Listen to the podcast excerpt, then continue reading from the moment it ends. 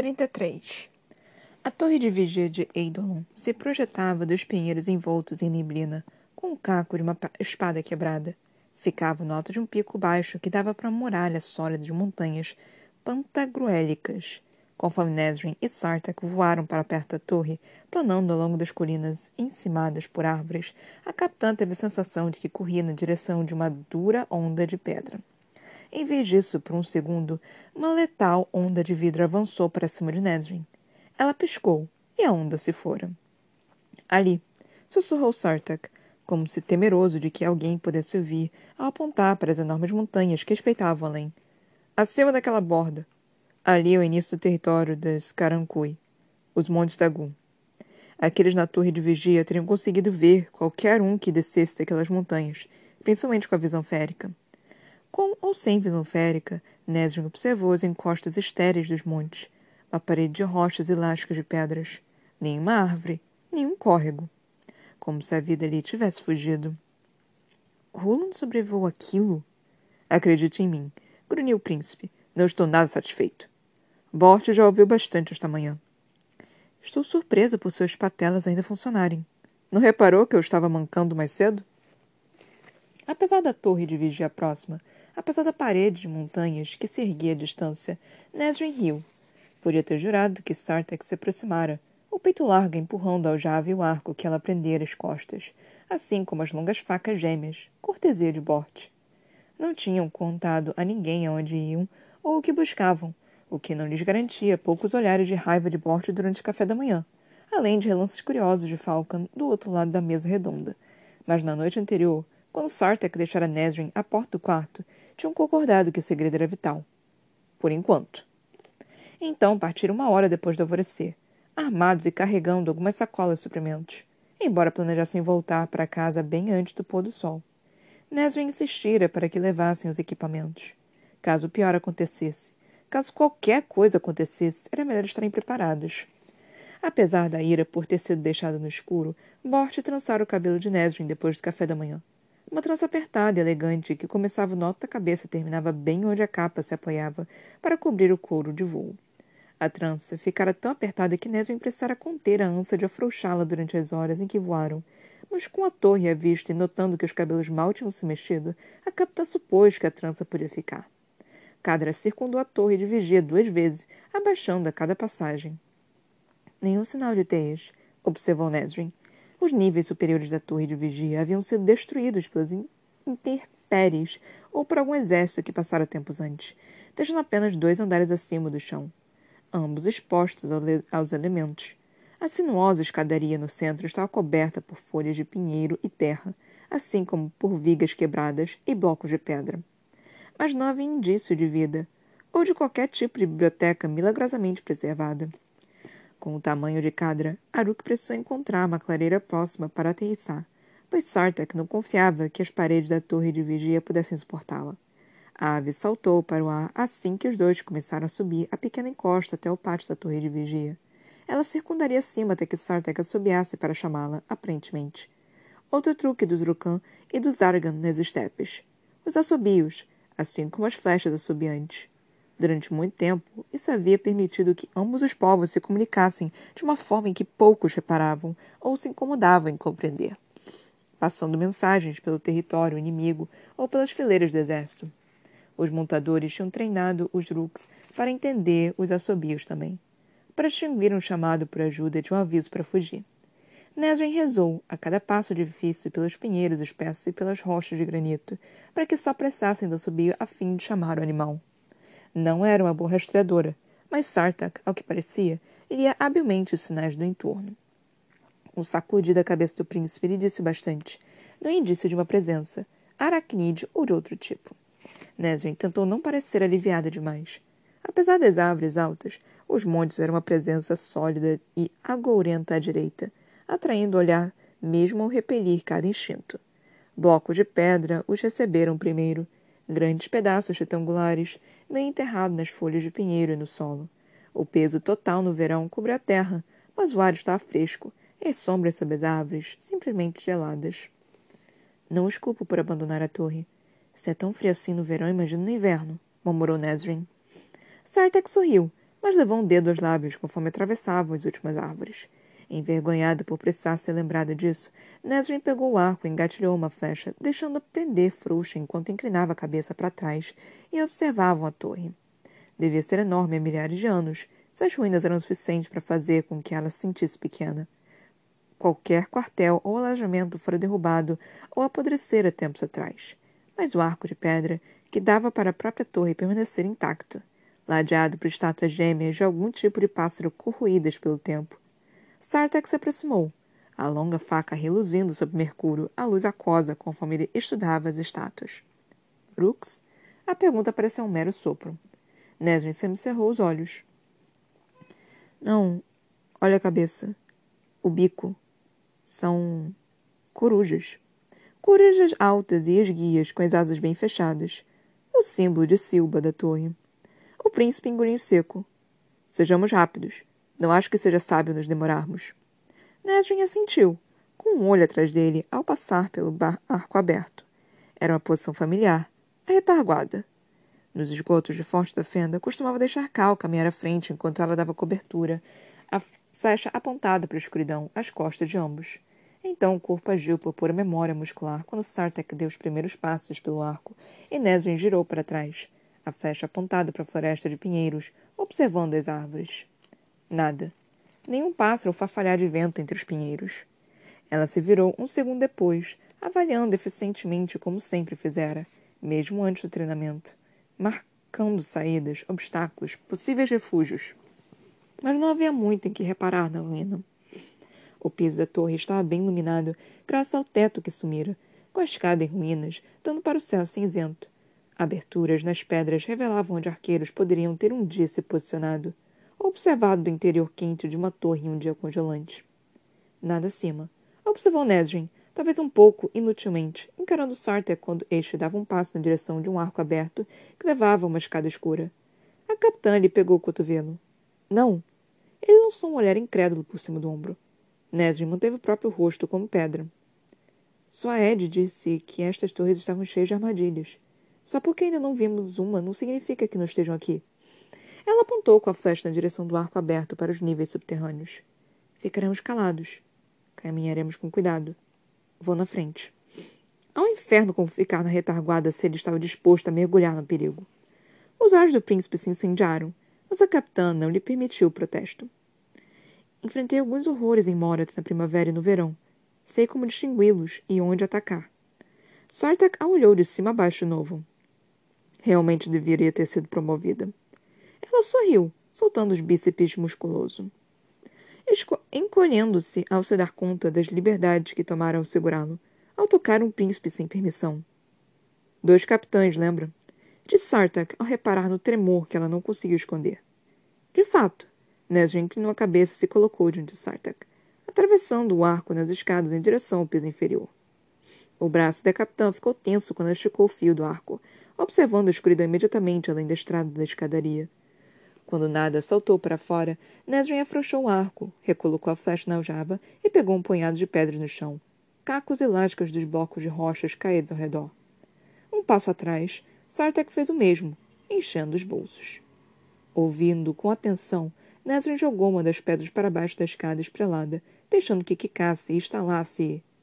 Um leve clique, e Nesrin se impulsionou para trás, chocando-se contra Sartak e lançando os dois estatelados no chão. Um estampido soou na escadaria abaixo. Então outro. No silêncio que seguiu, em que a respiração pesada de Nedrin era o único som, ela ouviu com atenção de novo. Disparos ocultos. Observou a capitã, encolhendo-se ao encontrar o rosto de Sartak, a poucos centímetros de distância. Os olhos do príncipe estavam na escada, mesmo enquanto mantinha uma das mãos nas costas de Nesrin e a outra na faca longa inclinada em direção do arco. Parece que lhe devo minha vida, capitã, disse o príncipe, então Nesrin rapidamente recuou e ofereceu a mão para ajudá-lo a se levantar. Sartek a segurou, pondo a mão morna sobre a dela ao ser puxado de pé. Não se preocupe, respondeu ela secamente. Não contarei a Bort. Nesrin catou mais um punhado de pedras e as lançou. Elas rolaram, se espalhando no escuro das escadas. Mais alguns cliques estampidos. Então silêncio. Vamos devagar, sugeriu ela, todo o humor sumindo, não esperou pela ação de Sartak ao tatear o primeiro degrau para baixo com a ponta do arco. Nesrin bateu e empurrou ao longo da escada, observando as paredes, o teto. Nada. Ela fez isso com o segundo, o terceiro e o quarto degraus, até onde o arco alcançava. E somente quando se sentiu satisfeita de que nenhuma surpresa esperava, a capitã permitiu que eles parassem naqueles degraus. Ela repetiu o processo com os quatro degraus seguintes, sem encontrar nada, mas ao chegarem à primeira curva das escadas espreladas. Realmente devo minha vida a você, sussurrou Sartak quando viram que tinha sido disparado de uma fenda na parede do nono degrau. Ferrões farpados, feitos para se chocar contra a carne e permanecerem ali. A não ser que a vítima quisesse rasgar mais da pele ou dos órgãos dos ganchos curvos e cruéis de puxá-las para fora. O ferrão fora disparado com tanta força que se enterrara profundamente nas argamassa entre as pedras. Lembre-se de que essas armadilhas não eram para agressores humanos, sussurrou Nesrin, mas para aranhas grandes com ca como cavalos, que podiam falar e planejar e se lembrar.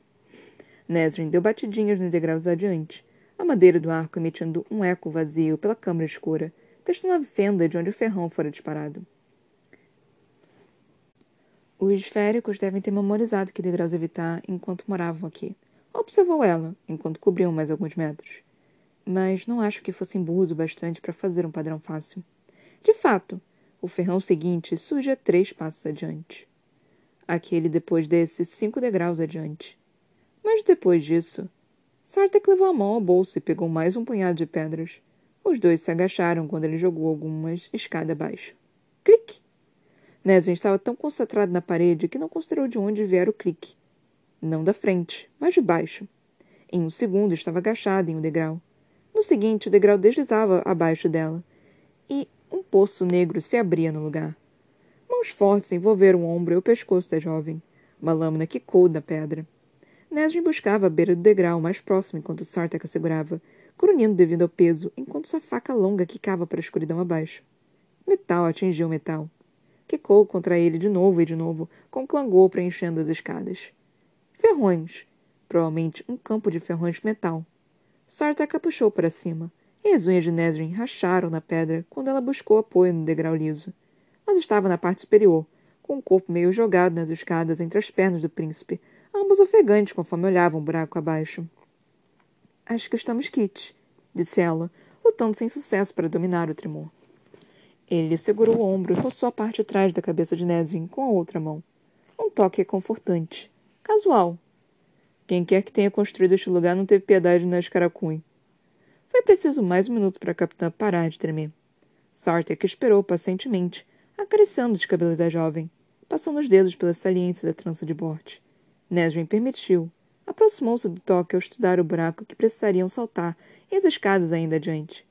Quando conseguiu por fim ficar de pé, sem que os joelhos se dobrassem para dentro, os dois saltaram o buraco com cuidado, atravessando vários degraus antes que outro buraco surgisse, dessa vez acompanhado por um ferrão. Mesmo assim, eles prosseguiram, os minutos passando, até por fim chegarem ao nível abaixo. Feixes de luz pálida brilharam de buracos cuidadosamente escondidos no piso superior, ou talvez por alguma aparelhagem dos espelhos nas passagens bem acima. Nesrin não se importava, contanto que a luz fosse forte o suficiente para que enxergassem. E eles enxergaram. O nível inferior era um calabouço. Cinco celas estavam abertas, as portas arrancadas, com prisioneiros e guardas há muito desaparecidos. No centro havia uma mesa retangular de pedra. Quem acha que os féricos são criaturas saltitantes que amam poesia e cantoria precisa de uma aula de história. Murmurou Sartak, conforme pausava no último degrau, sem ousar tocar o chão. Aquela mesa de pedra não era usada para escrever relatórios ou para comer. De fato, manchas escuras ainda marcavam a superfície, mas havia uma mesa de trabalho contra a parede próxima, cheia de uma diversidade de armas. Quaisquer documentos desintegraram de tempos atrás com a neve e a chuva, e qualquer livro com a capa de couro também se fora. Arriscamos ou partimos? refletiu Sartak. Viemos até aqui, respondeu Nesrin, sempre cerrando os olhos para a parede mais afastada. Ali. Tem algo escrito ali. Perto do chão, em letras pretas. Uma caligrafia emaranhada. O príncipe apenas levou a mão aos bolsos, lançando mais pedras pelo espaço. Nenhum ou rangido respondeu. Ele jogou algumas no teto, nas paredes. Nada. Bom bastante para mim. afirmou a capitã. Sartak assentiu, embora ambos testassem cada bloco de pedra, ora com a ponta do arco da capitã, ora com a espada fina e elegante do príncipe. Conseguiram passar pela mesa de pedra, mas Nesrin não se incomodou em examinar os vários instrumentos que foram descartados. Ela vira os homens de cal pendurados nos portões do castelo. Vira as marcas de seu corpos. Sartek parou a mesa de trabalho, identificando as armas ali. Algumas ainda estão afiadas. Observou ele, e Nesrin se aproximou quando o príncipe tirou uma longa daga da bainha. A luz do sol aquosa se refletiu na lâmina, dançando pelas marcas entalhadas no centro. Nesrin pegou uma espada curta, e o estojo de couro quase se desfez em sua mão. A capitã limpou a poeira antiga do cabo, revelando um metal escuro e reluzente, gravado com espirais de ouro, o guarda-mão curvando-se levemente nas pontas. O estojo era de fato tão velho que se despedaçou quando Nesrin ergueu a espada, cujo peso era leve apesar do tamanho. O equilíbrio era perfeito. Mais marcas tinham sido gravadas no suco da lâmina. Um nome ou uma oração, talvez. Apenas lâminas féricas poderiam permanecer tão afiadas depois de mil anos. Comentou Sartak, apoiando a faca que estivera inspecionando. Provavelmente forjada pelos ferreiros féricos em Asterion, a leste de Doranelli. Talvez até mesmo antes da primeira das guerras contra os demônios. Um príncipe que estudara não apenas a história do próprio império, mas aquela de muitos outros. História, com certeza, não era a matéria mais forte Nesrin. Então ela perguntou: Asterion? Como os cavalos? Exatamente. Grandes ferreiros e criadores de cavalos. Ou assim foi um dia, antes de as fronteiras se fecharem e o mundo escurecer. A capitã estudou a espada curta em sua mão. O metal brilhava, como se imbuído de luz estelar, interrompido apenas pelos entalhes ao longo do sulco. Estou me perguntando o que será que as marcas dizem. Sartek examinou outra lâmina. Feixe luz dançava na superfície do belo rosto. Provavelmente feitiços contra inimigos. Talvez até mesmo contra os ele parou diante da palavra. Nesrin assentiu mesmo assim. Os Valg. Parte de mim espera jamais precisarmos descobrir. Deixando que Sartek escolhesse uma arma para si, Nesrin prendeu a espada curta ao cinto. Então se aproximou da parede mais afastada, onde havia uma inscrição escura rabiscada na base. Ela testou cada bloco de pedra no chão, mas não encontrou nada. Por fim, olhou para a inscrição em letras pretas descascadas. Pretas, mas. Sangue, disse o príncipe, aproximando-se por trás, com uma faca de Asterion ao lado. Nenhum sinal de um corpo, ou qualquer resquício de quem quer que tivesse escrito aquilo, talvez enquanto estivesse morrendo. Está na língua férica, observou Nesrin. Por acaso seus tutores chiques lhe ensinaram um velho idioma durante as aulas de história? Ossana negatiu com a cabeça. Ela suspirou. Deveríamos encontrar uma forma de anotar isso. A não ser que sua memória seja do tipo que. Não é. Ele xingou, voltando-se para as escadas. Tenho papel e tinta nas salas de cadeira. Poderia. Não foram as palavras interrompidas que a fizeram virar, mas a forma como Sartek ficou completamente imóvel. Nesrin soltou aquela lâmina férica de onde a amarrara. Não há necessidade de traduzir, disse uma voz feminina e tranquila, em ralha. Diz: olhe para cima. Uma pena que não dera atenção. Nesrin de fato olhou para cima, para o que surgiu nas escadas, rastejando pelo teto em sua direção. E conteve o grito. 34. Era pior que qualquer sonho de Nesrin. A carancui que deslizou do teto para o chão era muito pior. Maior que um cavalo. A pele era preta e cinza, manchada de borrões brancos. Os múltiplos olhos pareciam infinitos lagos de obsidiana. E, apesar do tamanho, era esguio e reluzente, mas para a viúva negra que aranha-lobo. Aquelas iscas féricas se esqueceram de olhar para cima quando construíram este lugar. Disse a aranha, com uma bela voz, apesar de total monstruosidade. As longas pernas dianteiras estalaram contra a pedra antiga. Não se lembraram dos seres para quem montaram essas armadilhas. Nesrin avaliou a escada atrás da aranha, as entradas de luz, em busca de alguma saída. Não encontrou nenhuma. Aquela torre de vigia se tornara uma verdadeira teia. Tola, perfeitamente tola por se demorar. As garras nas pontas das pernas da aranha arranharam a rocha. Nesrin banhou a espada de novo. Que bom, ronronou a aranha. Que bom que sabe o quanto esse lixo férico será inútil. A capitã sacou o arco, armando uma flecha.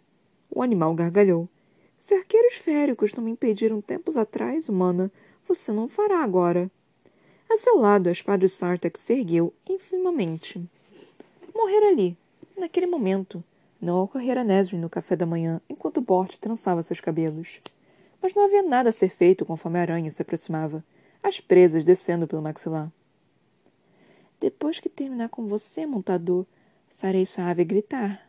Gotas de líquido pingaram das presas. Veneno. Então a aranha avançou.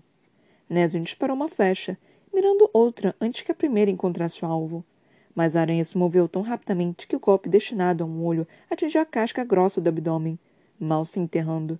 A criatura se chocou contra a mesa de tortura de pedra, como se fosse soltar para atingi-los. Sartak copiou um corte brutal na direção da perna cheia de garras mais próxima. A aranha gritou. Sangue preto jorrou, e eles correram para aquela porta distante. Mas a Carancui os interceptou, enfiando as patas entre a parede e a mesa de pedra, bloqueando o caminho dos dois. Tão perto que o fedor de morte emanava daquelas presas. Imundice humana! Disparou a aranha, com o veneno jorrando nas pedras aos pés de ambos.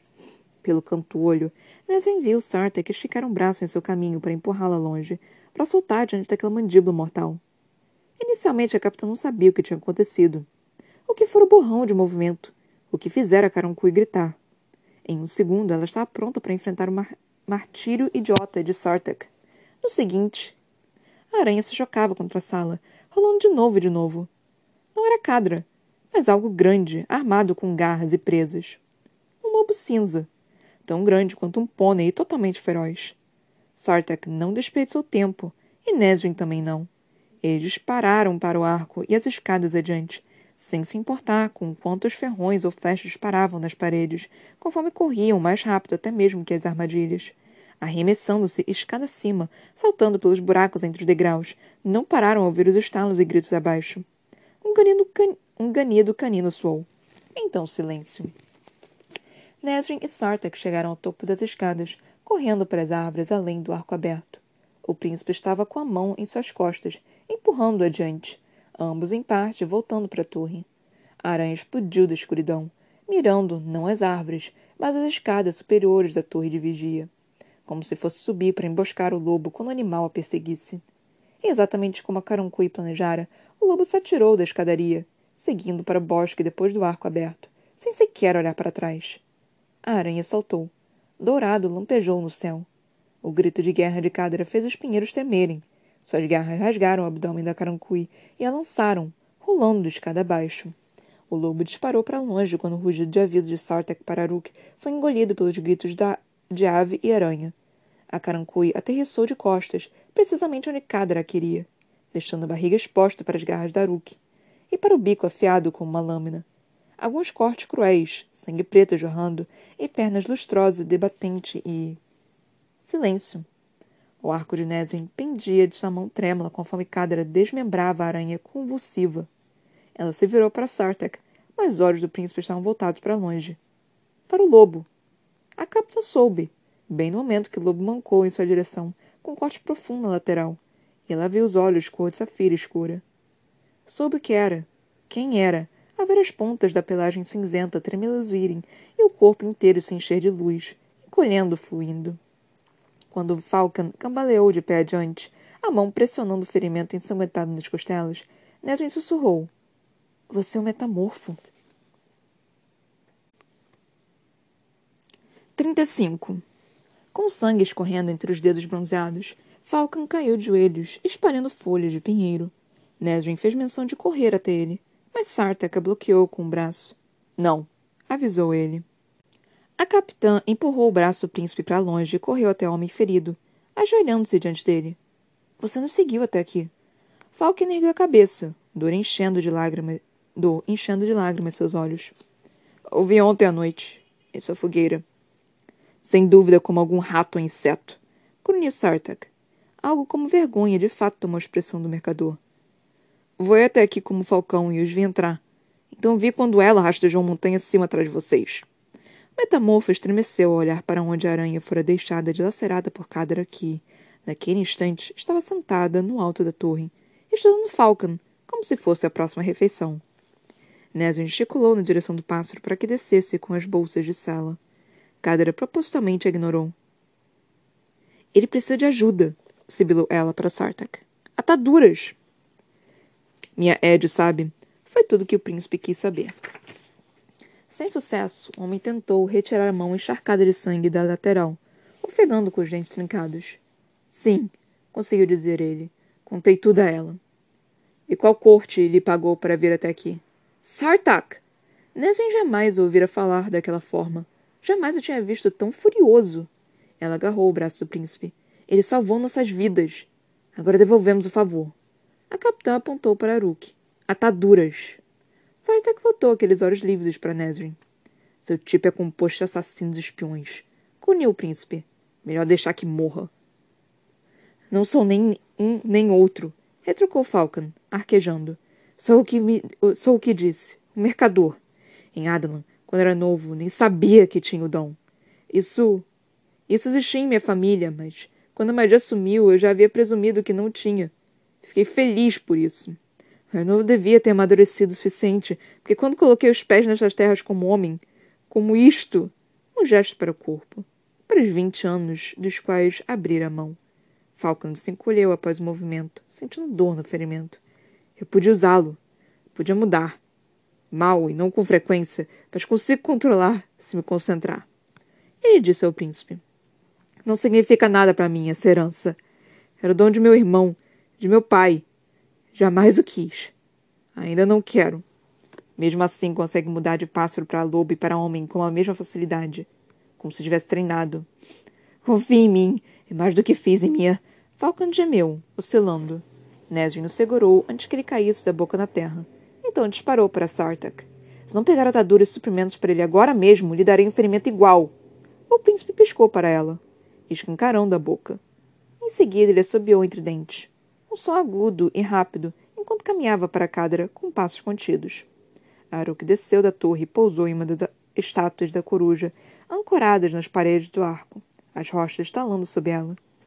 Não sou um assassino, insistiu Falcon, ainda trêmulo. Conheci alguns, mas não sou um. Acredito em você, disse Nesrin, sendo sincera. Sartak tirou as sacolas de cadra, vasculhando-as. A da esquerda! gritou a capitã. O príncipe lançou outro olhar por cima do ombro para ela, mas obedeceu. Queria matá-la eu mesmo, explicou Falcon, sem fôlego, com os olhos vítreos, sem dúvida por causa da perda de sangue, para ver se isso poderia devolver os anos.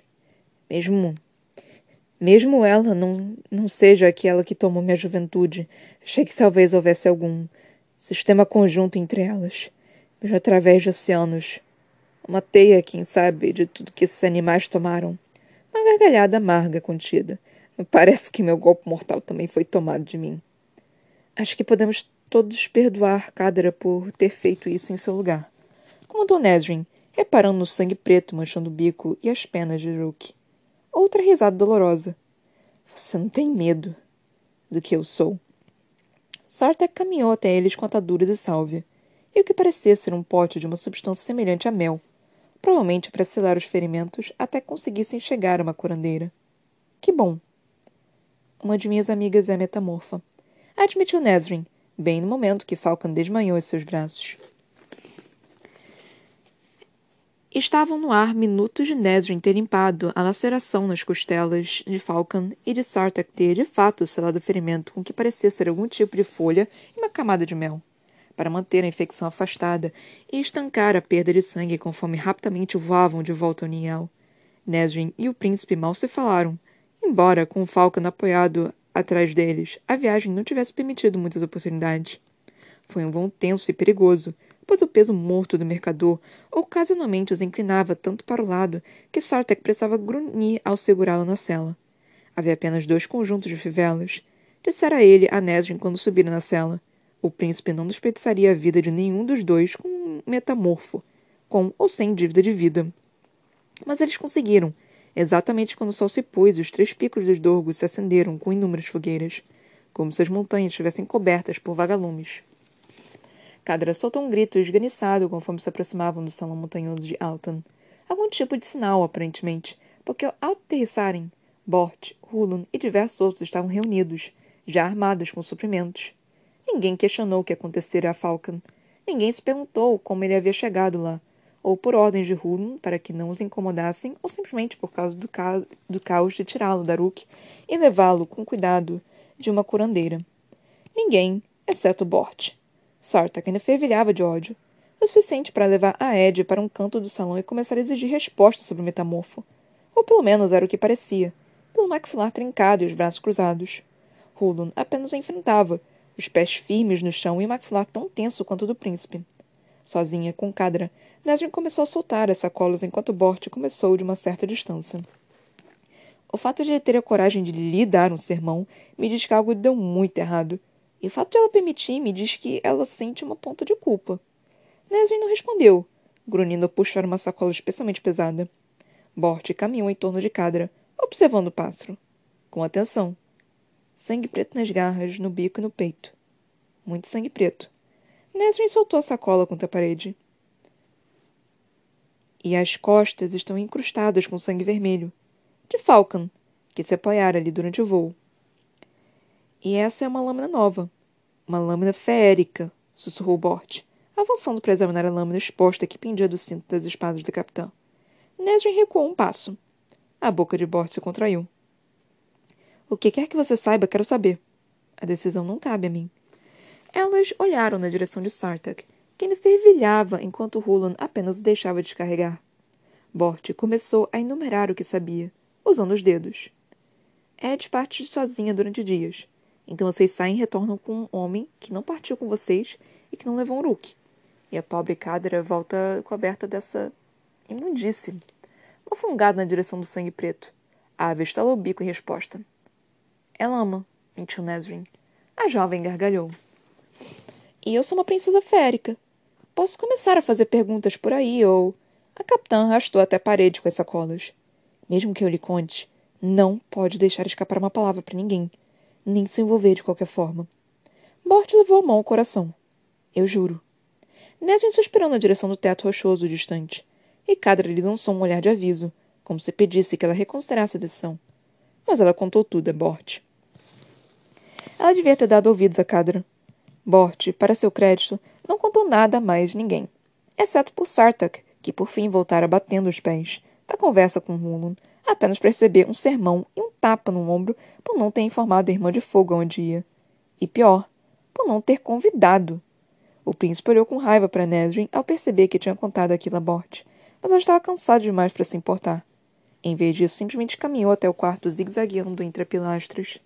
Ela sabia que Sartak estava em seu encalço graças ao berro de Bort. Vai me levar da próxima vez, seu asno teimoso! E logo antes de Nesrin chegar à porta do quarto, ao santuário de uma cama macia, o príncipe agarrou seu cotovelo.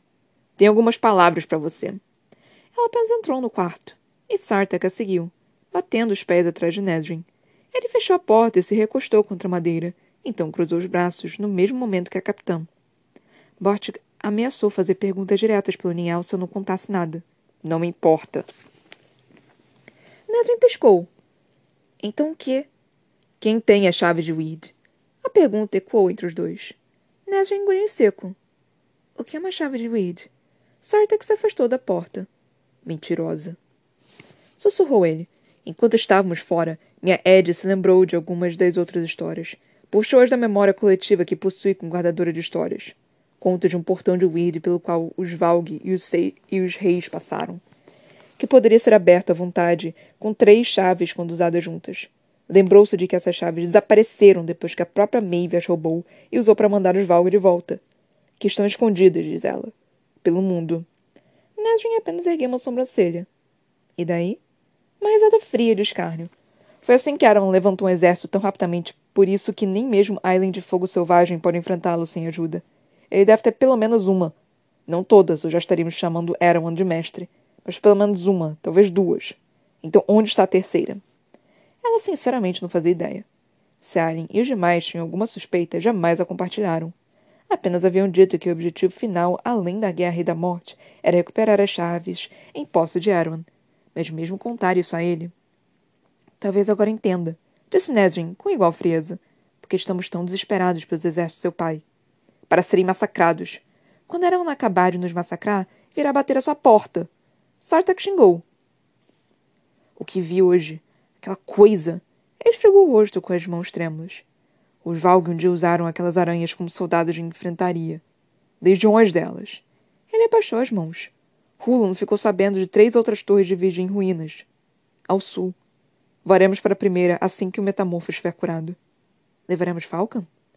Sartak puxou a porta para que se abrisse, com tanta força que a capitã se surpreendeu por não ter arrancado das dobradiças.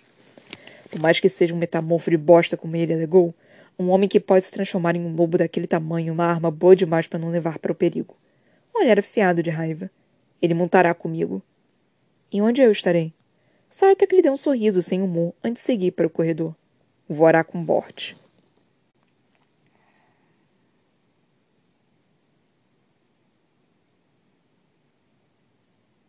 Três capítulos lidos. Finalmente nós conseguimos ler três capítulos, gente. É a primeira vez que a gente consegue fazer isso. Eu vou chorar. Mas a gente leu o capítulo 33, 34 e 35 nós terminamos na página 403 e o próximo é, termina na, e o próximo começa 404. Desculpa, é uma piada interna. É, é interna, né? Todo mundo sabe que o número 404 é, é de erro, né? Então eu vi o 404 aqui, automaticamente associei com erro, erro, erro. É, enfim, coisa, coisas loucas da minha cabeça. É, foram os três capítulos da Nesrin a segunda parte, ela tá tendo mais foco na Nesrin, né, e o do Sartak. É, eu tava, tava super satisfeita, né, que tava tendo um romancezinho né, entre eles. Não, porque, não, ela caiu, é coisa super clichê, né? Não, porque ela caiu em cima dele, seus rostos centímetros à parte. Eu fiquei, ah, danado, Geta. Tipo, então tava, tava muito assim, nesse, nesse, nesse negocinho clichê, sabe? As pessoas falam que não gostam de clichê. Eu amo clichê. Clichê é bom justamente por ser clichê. Ele não seria bom se ele não fosse. Não, não seria clichê se não fosse bom, sabe? então, eu adoro clichê. Eu vejo essas coisas e fico, hum, é, né? Que interessante essa informação que me foi dada, não é mesmo, galera? Mas, mas, que, mas que coisa, não? Que coisa, não? E no final acaba com eles dois brigados. Eu tô tipo, a puta que me pariu, tá tudo indo tão certo, aí acontece essa merda aqui. Tá, tá, tudo bem, tudo bem. Só que agora tá começando a enrolar. Isso tá me preocupando. Ainda faltam muitos capítulos, ainda faltam muitos capítulos mas tá começando a enrolar um pouquinho. Isso nunca é bom. Porque, tipo, se começar a enrolar nesse nível, isso quer dizer que esse livro vai acabar e não vai ter nada resolvido. E se não tiver nada resolvido, vai ter que se resolver no oitavo livro. O que é muita coisa para se resolver no oitavo livro. Então, isso é perigoso. Então, eu tô com medo disso, porque tá começando a enrolar um cadinho mais. Mas, enfim, eu já vou entrar nos capítulos, né? Mas antes, eu só queria, tipo, pedir desculpas por eu não ter vindo ontem. Sabe aquele dia que tudo dá errado? Que absolutamente tudo dá errado? Tipo, você começa o dia mal e aí você tenta, tipo, ah, não, vai melhorar. E aí acontece mais merda. E tipo, não, tudo bem, tudo bem, vamos tentar resolver. Aí, tipo, acontece mais merda, você fica, puta pariu, hoje não é meu dia. Foi mais ou menos isso que aconteceu, que aconteceu na segunda, né, que aconteceu ontem. E, tipo, eu não tive muito como resolver, porque nada foi como planejado, tudo deu errado, absolutamente tudo deu errado. Tipo, várias coisas deu em sequência, sabe? Ah, tá, isso deu errado, tudo bem, vamos se acalmar. Aí, sei lá, tá, eu preciso fazer isso. Ah, também deu errado. Ah, tá bom então, então eu preciso fazer aquilo outro. Não preciso me alimentar. Também deu errado. Eu só tenho cinco minutos. Ah, tipo, ah, também não tá dando certo. Eu fiquei, ah, que legal, então, que beleza, que belezura. Tá tudo dando errado nessa merda, que incrível. Então foi um dia mais ou menos assim, sabe? Que nada foi como planejado. É, tudo, absolutamente tudo tava, tava dando errado. Já falei aqui várias vezes, mas é, eu ainda por cima ainda tive a porra do terminar com, no, na página 404. E aí eu só fiquei tipo, ah, meu Deus, isso é um sinal. Então é, é tudo mais ou menos assim. Mas eu, eu, como sempre, eu vou tentar vir aqui todos os dias. E minhas aulas voltaram também, mas eu, eu juro que eu vou tentar Hoje eu tive mais tempinho para descansar. Eu, eu, eu nem tive aula hoje também, inclusive, que graças a Deus o professor avisou que não ia ter aula, primeiro dia de aula, basicamente, né? Dessa aula. Ele falou: Ah, hoje não vai ter, não. Então eu fiquei, graças a Deus, muito obrigada. Porque eu precisava descansar, porque ontem foi estressante pra caralho. Então hoje foi um dia mais de ficar na cama pensando que eu morri, morgando aqui. Então foi mais ou menos isso. Então eu, eu consegui vir aqui e ler pra vocês, barra pra mim, né? Porque eu também faço isso daqui pra mim, obviamente. Então, vamos lá para os capítulos, né? Começamos com o capítulo 33. 33, cadê ele aqui? Gente, os capítulos estão começando a ficar melhores. Eu tava achando eles bem chatos, por enquanto nós só tivemos um capítulo com o, o Cal e a Irene, né? O que, o que tá realmente aquecendo meu coração, tipo, são aqueles, aqueles pequenos momentos assim que eu, que, eu, que, eu, que eu fico, tipo, babando assim, tipo, me dá mais. Pelo amor de Deus, me dá mais. Então, é, a Sarah Jane, a Sarah Jane tá fazendo os propósitos, tenho certeza que ela tá fazendo os propósitos. Mas é, começou a ficar mais interessante. Nós já começamos, né, no capítulo 33, com eles indo até até o, a torre, né, a torre de vigia de Eidolon. Eidolon. Aí começou um negocinho de da, da straps, né? E eu fiquei tipo, mano, isso é tão Indiana Jones. Isso, isso, isso também é um clichê. Eu fiquei, cara, isso é muito clichê. Esse livro tá ficando muito clichê. Isso não é ruim, sabe? Mas é, é, é que eu não. A Sarah J. Maas, ela tá me trazendo tanta coisa original que me trazer um livro cheio de clichê tá ficando. tô ficando um pouquinho meio que. tô estranhando. Não tá ruim. Eu só tô estranhando, tipo, porque isso não é muito é, o estilo da Sarah J. Maas. Então eu tô, tô um pouquinho tipo, porra, tá, tipo, tudo bem então, assim, não tem que fazer. Mas enfim. Aí teve todas essas, essas armadilhas, né? Aí teve um momentozinho dos dois, tipo. É, do, do Sartak com a Nesrin, eu já tá tipo, ah, meu chip, meu chip, eles ainda vão se pegar. Aí falando, tipo, não, é o. A Nesrin caiu e aí o. O. o qual é o nome dele? Sartak começou a, tipo, meio que fazer um cafuné nela. Só fiquei. Ai, caralho. Tipo, ela falou, não, apenas pra reconfortar. Uhum, tô vendo esse reconforto aí que ele tá te dando, querida. Só assim, só pra reconfortar, né? Tô vendo, né? Tô vendo. E tipo, ela falou, não, inclinou um pouquinho mais a cabeça. Aham, aham, tô, tô, tô, tô vendo, né, querida? Tipo, assim, quero mais, assim, tipo, pode mostrar mais aí, meu anjo. Tipo, tá, dá demais, não, quer, quer. Alguém aqui tá negando alguma coisa? Não, quero mais. Pode me dar mais, assim, eu, eu, eu me alimento dessas coisas. Pode me dar mais desses, desses momentos em clichê aí, ô Sarah de Máscara, assim, tô, tá faltando isso na minha vida. Eu preciso, pelo menos, do virtual. Então, esses momentozinhos perfeitos, né, entre Startup e Nesrin, eu já tava, tipo, super feliz, falando, ai, eles vão dormir junto agora, tipo, nessa noite eles vão começar a se agarrar. Eu já tava, tipo, epa, já tava, já tava, essa noite, essa noite, gente, essa noite, eu já tava mais ou menos assim. E aí começou. E aí, tipo, eles foram e viram algumas. Eles conseguiram um loot, né? conseguiram um lootzinho, conseguiram umas armas novas, tipo, upgrade! umas coisinhas novas, aí viram o. A, a mancha de sangue, não a mancha, tipo, o aviso é, em sangue de olhar para cima. Aí a, a, a aranha aparece. Ah, tipo, diz: olhe para cima. Uma pena que não deram atenção, eu só fiquei. Ai, fudeu. Eu lendo isso, eu fiquei, ah, fudeu. Eu não sabia se era uma aranha. Eu tava, tipo, meio que na dúvida. Não, será que é uma aranha ou será que é alguma coisa pior? Então tava muito nesse nível. Aí o capítulo 34 foi um capítulo interessante, que foi um capítulo só de luta. No 34 ele só aconteceu a luta. E aí foi bem interessante, né? Que tipo, ah, teve aqui o, o Falcon, né? O Falcon apareceu, ele na verdade é um metamorfo. Eu pensei que ele é, era um meio que um lobisomem. Quando o lobo apareceu, eu fiquei tipo, caralho, um lobo, isso, um lobo. Eu pensei, tipo, ah, é um montador, alguma coisa assim, montador de um lobo gigante, algo do tipo. Ou, sei lá, é um, é um lobisomem, alguma coisa assim. Eu pensando algo mais nesse nível, tipo, é, ser uma criatura nova, mas não, é um metamorfo. Isso me decepcionou um pouquinho. Eu pensei que ia vir uma nova criatura aqui pro nosso, pro nosso registro. Mas é, não, foi o Falcon. Inclusive, o Falcon é, foi me chamado a atenção, né? Eu já tava com essa dúvida. É, eu tava lendo, né? Eu fiquei tipo, hum. Quando ele apareceu e falou um mercador da, das aranhas, mas eu fiquei, hum, será que é o mercador que vendeu a, a, a teia de aranha, a seda de aranha pra Selena? Eu fiquei com essa dúvida. Mas eu tava tipo, não, não, não, não pode ser isso, não pode ser isso. Tá, tá meio que, tá, tá óbvio demais, tá na cara demais que é isso. Não, não deve ser isso. Esse é um personagem novo, não, deve ser alguma coisa assim. Não é possível que ela te, esteja trazendo um personagem completamente aleatório pra, pra, pra esse negócio que apareceu 200 anos atrás, assim, no, no primeiro livro, ele era um NPC, basicamente, ele tá aparecendo agora. É não é possível que ele esteja aparecendo, né? Então eu tava, eu tava muito na dúvida de que era ele. Então eu não tinha dito nada porque eu pensei que era uma informação inútil. Então eu tava simplesmente dessa forma. Mas não, aparentemente era ele mesmo, né? O que foi chamado a atenção aqui pelo meu amigozinho que ele vem e fala: Você não percebeu isso? Eu fiquei tipo: Ah, então, né? Eu tinha percebido, só não falei. então, assim, é... acontece. Me incomodou um pouquinho Aí começa no capítulo 35.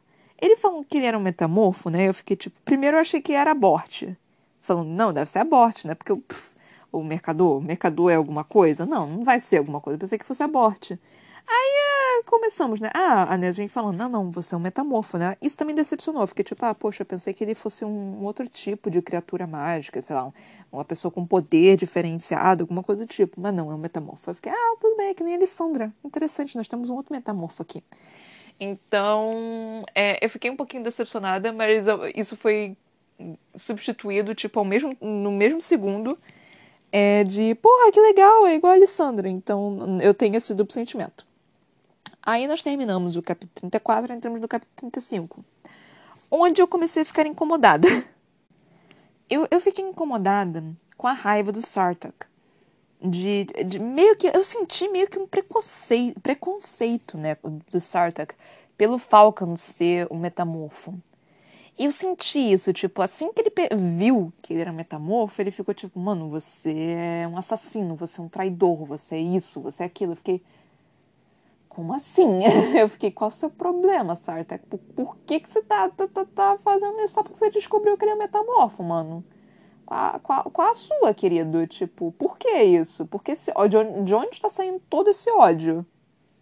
Então, isso me incomodou um pouquinho, esse preconceito. Eu não sei se, tipo, tem um motivo específico dele estar tá fazendo isso, ou se ele está simplesmente sendo preconceituoso mesmo. Eu gostaria de saber sobre isso, porque isso me decepcionou pra cacete na atitude dele, do, do Sartak, né? De, de, de tratar o, o Falcon simplesmente por ele ser metamorfo. Porque pareceu muito isso, tipo, ah, ele, você é um metamorfo, então você não pode ser uma pessoa boa. Tipo, é pura e simplesmente assim. É, você é, é dessa laia, você é assim, e eu não vou mudar minha opinião por causa disso. É, eu, eu, senti um pouquinho disso. Isso me incomodou, isso me deu um pouquinho de. Hum, isso, isso me deu uma pontadinha assim de. Hum, não gostei, não. Não gostei, não gostei dessa sua atitude, não, Sartak. Não gostei nem um pouco. Então isso, isso me deixou meio que triste, decepcionada, assim, digamos assim. Eu tô, tô decepcionada com o Sartak. Não esperava essa atitude dele. Porque foi muito tipo porra, ele acabou de nos salvar, mas assim, ah, você tá trabalhando como espião, você tá, você é um assassino, você não sei o quê. É tipo, mano, ele acabou de salvar, de você, salvar você, tá quase morrendo aí, você tá querendo saber de, de qual reino que ele trabalha, é, é isso mesmo, assim, é, é, que tal você tentar curar ele um pouquinho e depois você fazer suas perguntas, sabe? Tipo, ser um pouquinho melhor, sabe? Talvez, talvez, Sartak. Tal, que, que tal nós fazermos isso? E a Nessa, tipo, mano, vamos salvar ele. Tipo, não, eu quero saber de onde é que ele é. Porra, ele acabou de falar, ele é mercador. Não, mas eu quero saber. Mas ele não pode ser um mercador, porque ele é uma porra de um metamorfo. Eu só fiquei. E só tava, tipo, essa discussão, tava, não é possível, não é possível, não é possível. Ai, que ódio. Então eu fiquei com um pouquinho de raiva do, do Sartek por causa disso. Aí ele explicando, né? Eu falando. Uh, e eu tava tipo, hum, será que ele é o pai da Alessandra? Aí ele falou, não, eu tinha um pai, meu irmão, meu irmão era não sei o quê. E aí eu, eu pensei que eu não tinha o poder, né? E não sei o quê. Então eu, eu, vi, eu, eu lendo isso, eu fiquei, ah, tá, então não é irmão, não é o pai da, da Alessandra, né? Interessante. É, mas aí, a, agora que eu acabei de falar, interessante. Será que a Alessandra nasceu como um homem? E, na verdade, é, é isso. É, pela história da, da Alessandra, parecia que ela era filha única, né? Mas seria muito interessante, né? Se ela, tipo, nascesse mulher, é, nascesse homem, ela não se identificasse como homem e tivesse se transformado em mulher simplesmente porque ela se sente melhor como mulher. Sendo que ela é uma metamorfa. Sendo que ela, ela pode ser gender fluid. Falando, ah, isso seria muito incrível se isso acontecesse. Tipo, ah, eu sou, sou gender fluid, na verdade, né? Porque nós já temos o. o, o qual é o nome dele? Não é Avery, é Avery? Aidan. Aidan. Nós já temos o Aidan, né? Que falou que, tipo, ele basicamente bissexual e falou, ah, atração é atração, né? Corpo é corpo. Eu só fiquei, eita! Então, e se a, a Alessandra também, eu também for meio que nessa vibe, sabe? De, de meio que gender fluid, sabe? De uma hora ela se sentir mulher, outra hora ela se sentir, ela se sentir homem. E, e se isso acontecer? Nossa, isso ia ser tão foda. Isso ia ser muito incrível se acontecesse. Eu duvido que, aconteça, que isso realmente aconteça. Mas ia ser muito incrível, não ia? Ai, céus. É... Aí teve toda essa, essa conversa, né? Tipo, é... Aí ele perguntando, né? Tipo, você não tem medo do que eu sou? E, e aí a Nesrin falando, ah, uma de minhas amigas é metamorfa. Eu só fiquei, seu amorzinho, sua linda, sua maravilhosa. Ai, eu amo a Nesrin, amo a Nesrin. Não tente fazer que eu não, go que eu não gostar da, da Nesrin, Sarah J. Maas. Você tentou com todas as forças fazer com que eu não goste da Nesrin, mas eu não consigo. A Nesrin... Ai, mano, não dá. A Nesrin, a Nesrin é foda demais, mano. Não dá, não tem como. Ah, eles voltaram pro, pro lugarzinho lá, né? E a Bort meio que ameaçou a, a Nesrin, aí ela contou tudo. Eu só fiquei, porra. então tá bom, né? Tudo bem. Eu sou a favor, né, da, da verdade. Tipo, para mim, eu acho que é melhor do que ficar guardando segredo. Para mim, na minha visão, guardar segredo nunca dá certo. Ah, sempre dá merda. Sempre dá merda quando você resolve guardar segredo. Impressionante. Impressionante. Então, eu, eu não gosto quando guarda segredo, né? Mas, é... às vezes dá, né? E aí, o, o Sartak foi puto, né? Falando com a, com a Hulu. É Hulu, né? É, sim, é Hulu. E eu só tava tipo, mano, por que, que ele tá tão puto? Eu, eu não tô entendendo por que, que ele tá tão puto, pra falar a verdade. Tipo, ah, porque ele não foi contado sobre a Charge Weed. A Nesrin desde o início falando, tipo, cara, eu não posso contar tudo. Ela falou desde o início, tipo, eu não posso contar tudo. Ele foi, tipo, não, eu preciso falar com você, né? E a Charge Weed? E ela, tipo, mano, eu não posso contar tudo. Ela tentando mentir, né? E ela, eu não posso contar tudo. E eu só tava, tipo, e eu, e eu tava assim, tipo, mano, ela falou pra você que ela não podia te contar tudo. Era a única coisa que ela tinha pra, pra vocês, sabe? E aí ela. O Sartak puto também falando: Ah, então são essas criaturas que vocês querem que a gente lute? Eu, Mano, você prefere que a gente morra e venha para cá e escravize vocês? É, é isso que vocês querem? Tipo, porque é, com vocês a gente tem mais chance, sem vocês a gente vai morrer. É mais ou menos isso. Você tá tipo, mano, isso aqui, isso aqui é o quê? Tipo, ela tá desde o início tá falando verdade para você. Ela tá desde o início te contando que, que, que são forças é, fortes pra caralho, que são coisas terríveis do seu pesadelo e que eles precisam de ajuda. Você é, é quer mais alguma coisa? Tipo, por que você tá tão puto? Sério mesmo? Só por causa de um metamorfo que seguiu você e salvou sua vida? Cê, cê, sua masculinidade foi ferida? É isso que aconteceu? Que porra? Por que você tá tão puto, garoto? Ai, gente, não, não dá pra entender, não. Ai, Deus. Por, por que, que ele tá assim? E, e, tipo, ele tá puto mesmo, né? Que ele falou, não, amanhã, quando ele se recuperar, é, ele vai andar comigo, né? Eu, com quem que eu vou andar? Ele com a Bort. Eu só fiquei, ah, tá tão putinho assim que você não vai resolver até meio que fazer esse negócio de criança? É, querido? Você tá putinho assim, querido? Então tá, né? É, você, você é um crianção, você é um bobão, você é um paspalhão, então, vai tomar no seu cu, caralho. E porque eu fiquei extremamente decepcionada com esse, com esse capítulo com o Sartak. Antes ele tava sendo extremamente decente, agora ele foi em total e completo babaca. E eu tava com medo disso acontecer. Eu tava com muito medo disso acontecer, que ele tava muito dreamy demais, né? Ele tava meio que um homem dos sonhos demais. Eu tava com medo de alguma coisa acontecer e ele mostrar realmente as garrinhas. Eu tava com medo de alguma coisa do tipo acontecer. E acabou acontecendo, né? Tudo bem, ele ainda pode melhorar. Não foi tão ruim assim. É... Ainda pode ter mudança, porque ele ficou puto por, por sei lá, tipo, ah, ela, ela omitiu algumas coisas, mas. E eu fiquei puto por causa disso. Tá, ela falou para você que ela não te contar tudo.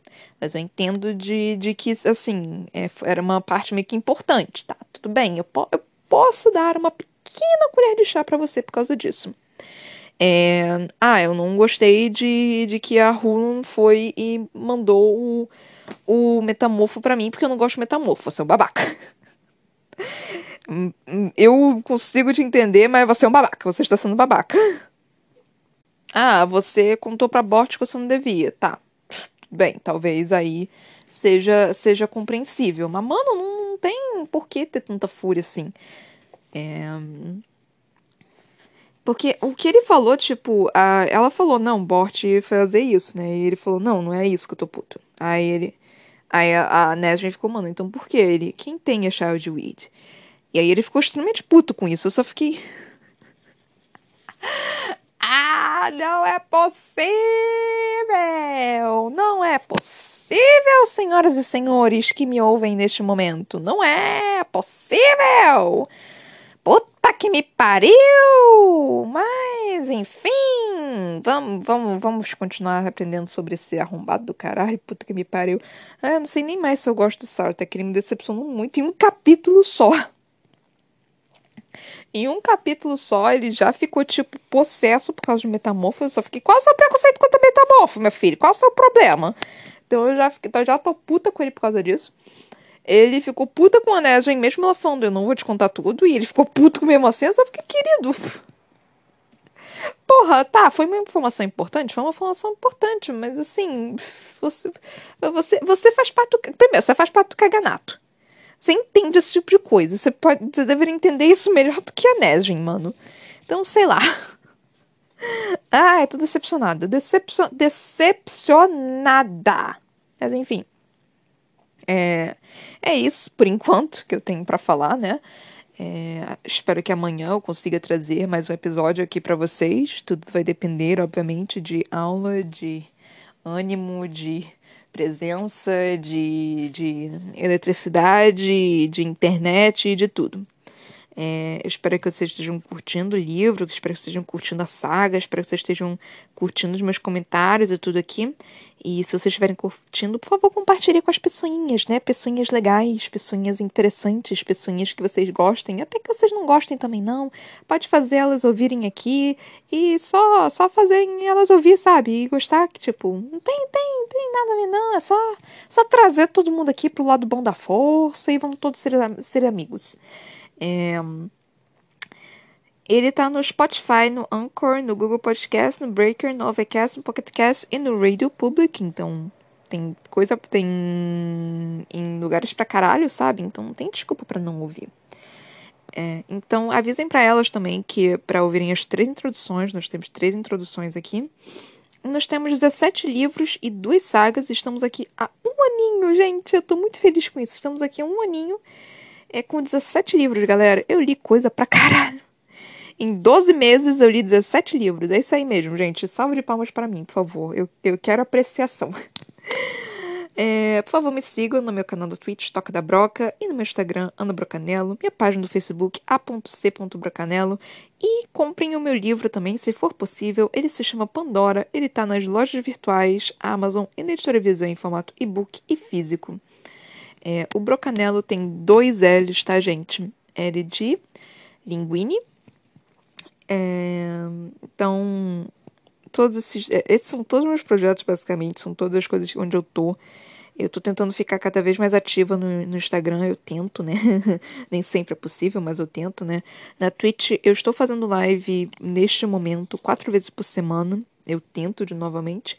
E no Facebook eu vou lá e posto várias coisinhas, que é uma página que eu tenho sobre o meu livro, né, Pandora, que eu tô tentando, né, trazer todos os projetos, todas as coisas, tô tentando deixar o mais interessante possível com fotinhas de divulgação bonitinhas e fofinhas para vocês curtirem, inclusive com os meus felinos. Cara, o Nino abriu a porta enquanto eu tava lendo a porra do negócio da aranha, meu cu fechou na hora, mas caralho, que susto que ele me deu e eu, eu não podia nem parar, né? Se, se uh, brotasse um monstro aqui, eu tava, continuava lendo e tava, que porra é essa? E continuando lendo o negócio. Mas, enfim, gente Espero que vocês tenham curtido, espero que vocês estejam gostando, espero que vocês compartilhem, espero que vocês venham falar comigo também, que eu adoro quando isso acontece. E é isso aí, gente. Muito obrigada por terem ouvido. Beijinhos e tchau, tchau.